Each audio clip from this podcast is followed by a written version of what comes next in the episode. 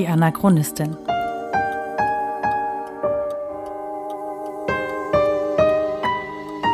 Ein Podcast über die Lebensgeschichte des Widerstandskämpfers Theo Hespers und seiner Nachfahren.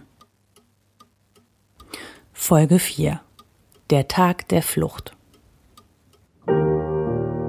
Es klingt seltsam, aber gerade seine christliche Überzeugung ist meinem Großvater zum Verhängnis geworden.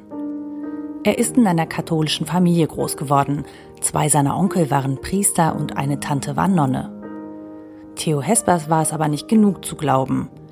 Er wollte leben, woran er glaubte. Kaum etwas ist dabei für die Nazis so gefährlich gewesen wie der Glaube an die Nächstenliebe. Mein Großvater hat sich schon früh politisch engagiert, geleitet von christlichen Idealen. Mit 22 Jahren wurde er Mitglied der christlich-sozialen Bewegung, auch als Vitus Heller Bewegung bekannt, aus der später die christlich-soziale Reichspartei CSRP hervorging. Eine radikal-pazifistische Partei, so steht es bei Wikipedia.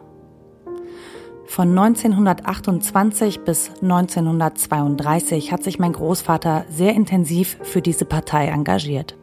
Dann ist er ausgetreten. Weil sich die Partei nicht entschieden genug gegen die aufziehende Gefahr positioniert hat. Die NSDAP. Wie genau er das damals schon formulieren konnte, weiß ich nicht. Aber zurückschauend schrieb er, wir sahen, dass die Vertreter des Sozialismus sich nicht entschieden für eine soziale Neuordnung einsetzten dass die Vertreter des Nationalismus nicht das Wohl des Volkes und der Nation, sondern egoistische Ziele im Auge hatten, dass die Vertreter des Katholizismus nicht die Weite zeigten, die der Weltkirche ansteht, dass die Vertreter des Christentums mit der Nächstenliebe nicht ernst machten. Es gehört schon eine ordentliche Portion Idealismus dazu, den Vertretern der Christen vorzuwerfen, das Gebot der Nächstenliebe nicht zu leben – und doch ist genau das eines der Phänomene, die ich nicht verstehe. 2013 zählte die römisch-katholische Kirche knapp 30 Prozent der deutschen Bevölkerung zu ihren Mitgliedern. In den 30er Jahren des 20. Jahrhunderts waren das noch deutlich mehr. Aber selbst wenn schon damals nur jeder Dritte Anhänger der katholischen Kirche gewesen ist, wie kann man an das Gebot der Nächstenliebe glauben und sich auf der anderen Seite derart gegen andere Bevölkerungsgruppen richten. Man muss kein strenggläubiger Katholik sein, um zu wissen, dass sich Nationalsozialismus und die Gebote der katholischen Kirche oder auch der Bibel nicht miteinander vertragen. Das ist nicht als Kritik an Religion an sich gemeint. Jeder soll glauben, was und woran er mag. Aber die Augen offen halten und den Kopf einschalten und hin und wieder das hinterfragen, was um ihn herum geschieht. Aber zurück zu meinem Großvater. Weil ihm der Einsatz der CSRP für Frieden und soziale Gerechtigkeit nicht weit genug ging, orientierte sich mein Großvater noch ein Stück weiter links und war deshalb von 1931 bis 1933 für die Rote Gewerkschaftsorganisation aktiv. 1933 ließ er sich auf die Einheitsliste der Arbeiter und Bauern schreiben und kandidierte für die Reichstagswahlen und für die Stadtverordnetenversammlung. Die Kandidatur meines Großvaters fiel unter diese Notverordnung. Es wurde Haftbefehl gegen Theo Hespers erlassen. Im Referat von Meinulf Barbers heißt es dazu, Aufgrund dieser Notverordnung sollte auch Theo Hespers verhaftet werden. Durch einen Freund gewarnt, dass die politische Polizei ihn verhaften wolle, sie hatte das Haus mit Scheinwerfern umstellt, die Bewohner mussten stundenlang mit erhobenen Händen an der Wand stehen, ging er nicht nach Haus, sondern floh im April 1933 in die Niederlande. Soweit zu den Fakten der Geschichte und den Umständen, die zu folgender Erzählung meines Vaters führen.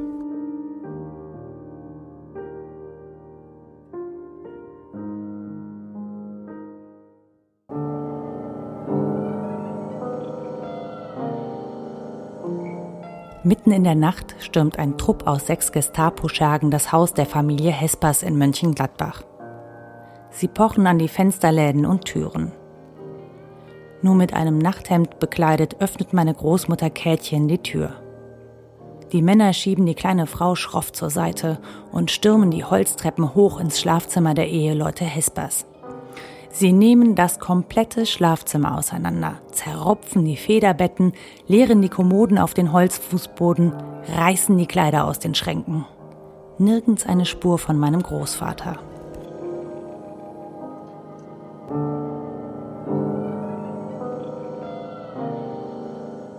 Der Rest der Hausbewohner ist inzwischen auch auf den Beinen. Meine Oma weint leise, als neben ihr plötzlich ihr Bruder Johannes auftaucht. Ein stadtbekannter Schläger, der gerne Streit in der Altstadt von Mönchengladbach sucht. Seine Mutter Mariechen Kelz ist ebenfalls dabei. Außerdem noch Willi, ein weiterer Bruder meiner Oma und seine Frau. Und während der Rest sich eingeschüchtert aneinander drängt, kann der Altstadtschläger seine Impulse kaum zurückhalten. Ein Mann mit braunem Ledermantel und Pepita-Hütchen betritt die Szene. Er lässt sein R gefährlich hinter den Zähnen rollen, als er der Familie befiehlt: An die Wand mit euch, ihr rotes Gesindel! Und damit niemand auf dumme Gedanken kommt, hält er seine Pistole auf Johannes gerichtet. Leider beeindruckt das Johannes nur wenig. Obwohl seine Mutter Mariechen noch versucht, ihn zurückzuhalten, geht er auf den Mann mit der Pistole los. Der Schlag eines stiernackigen Gestapo-Schergen streckt ihn nieder. Während der Rest der Familie mit erhobenen Händen an der Wand steht, durchwühlen die Männer der Gestapo weiter die Zimmer. Aber sie finden nichts. Meinen Großvater nicht und auch nicht die von ihm herausgegebenen Flugblätter. Da tapst plötzlich ein kleiner Junge mit wirren blonden Locken in den Flur, nur etwas älter als zwei Jahre. Er tapst auf seine Mutter zu, die immer noch mit erhobenen Händen dasteht und die Wand anstarrt. Mama, was sind das für Onkels? Sind die böse? Meine Oma nimmt eine Hand von der Wand und streichelt meinem Vater über den Kopf. In den Augen des Mannes mit dem braunen Ledermantel und dem seltsamen Hut blitzt es gefährlich. Er geht zu dem kleinen Jungen, beugt sich herunter und fragt mit zuckersüßer Stimme Mein süßer kleiner blonder Lockenschopf, wo ist denn dein Vater? Die Antwort folgt so prompt wie überzeugend. In Spanien. Das will der Gestapo-Scherge mit dem rollenden R natürlich genauer wissen und beugt sich etwas näher zu dem Kind und fragt, was tut er denn dort, mein liebes Kerlchen? Ist Äpfel Nüss Kastanien, brabbelt mein Vater fröhlich, weil sein Onkel Johannes ihm das ein ums andere Mal eingebläut hat. Und da steht er nun, der Gestapo-Mann mit seiner Waffe, bloßgestellt von einem Zweijährigen. Der Rest der Familie immer noch mit erhobenen Händen und dem Gesicht zur Wand.